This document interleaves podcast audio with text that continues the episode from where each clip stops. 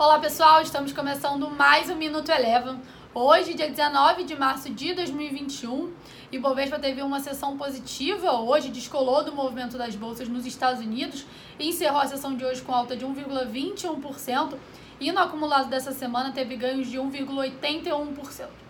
O destaque positivo do dia de hoje ficou por conta do grupo Pão de Açúcar, que fechou com alta de 13,2%.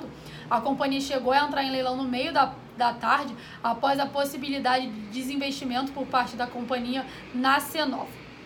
Destaque positivo hoje também ficou por conta das ações da Petrobras, que tem um peso relevante no índice Bovespa, em meio à recuperação do petróleo no dia de hoje e também após a companhia anunciar corte do preço da gasolina de 0,14 centavos, já começando a valer a partir de amanhã.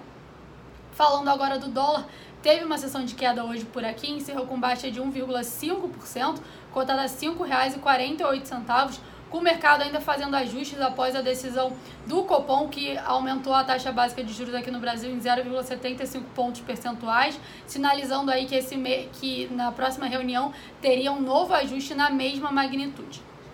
Passando para as bolsas nos Estados Unidos, que encerraram sem um viés único, a gente pela manhã via os rendimentos dos títulos do Tesouro Americano num movimento de queda, isso estava aí favorecendo o, os mercados norte-americanos, mas após os rendimentos virarem para o terreno positivo, a gente pôde ver nos Estados Unidos as bolsas começarem a trabalhar sem um viés único. O S&P 500 e o Dow Jones encerraram o dia de hoje em queda e somente o Nasdaq teve um desempenho positivo no dia de hoje.